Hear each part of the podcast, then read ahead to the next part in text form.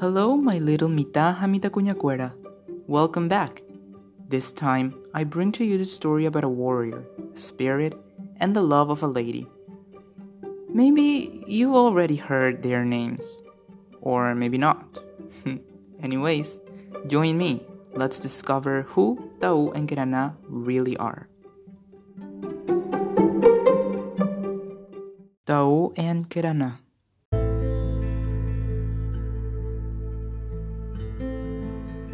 People from the countryside says that there was once a lady named Kerana. Her eyes had the glimmer of waters, and her hands could barely be touched. Kerana was like that, the most coveted princess from her Tava. From the shadows of the forest, a young foreigner man was looking at her one day, and he immediately fell in love. One day, he decided to approach to her, and playing the flute he was holding on his hands, he waked her up. Kerana got very surprised, for she had never seen such a beauty.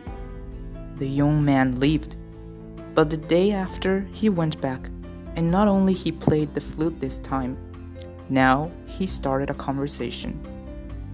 All of this was being seen by Angatupuru, the spirit of good and protector of mankind who did not approve these daily meetings, and of course, he did not approve that relationship.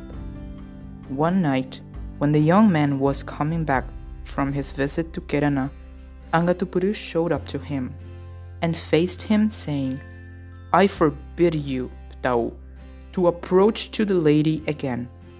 Otherwise, I must fight against you right here and right now.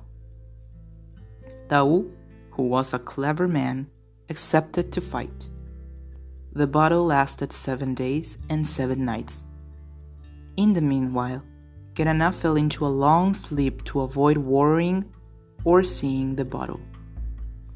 Angatupuru was about to win the battle when the clever Tau shouted, Putayo vai, spirit of bravery, help me to win.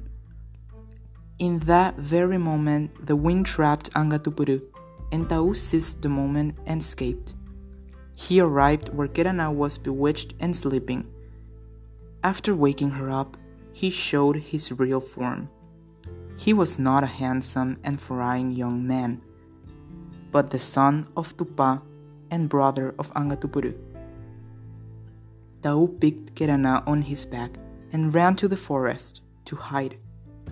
From the sky, Tupa spoke and said, Tau, spirit of evil, I curse you and all your offspring. You will have seven children. All of them will born with seven months and will look like beasts. And so Tau was vanished from the Uvaga, the heaven. And just like Tupa said, he had seven children. The Yu Yawa. Boitui, Moñay, Curupi, Ao Ao, Luison, and Yasuyatere. They all live to this day on the forest. Or at last, that's what people say.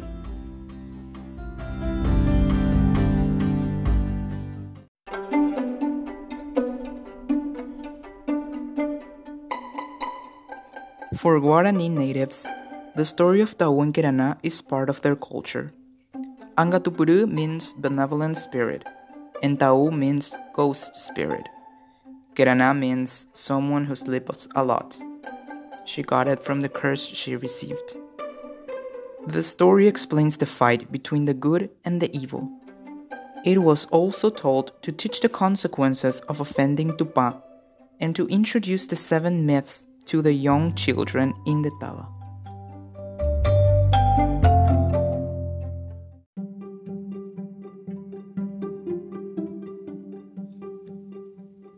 Hope you enjoyed and liked the story of Tau and Kerana. We will be hearing the stories of the seven myths from now on. Let's meet again next week for more exciting stories. Goodbye.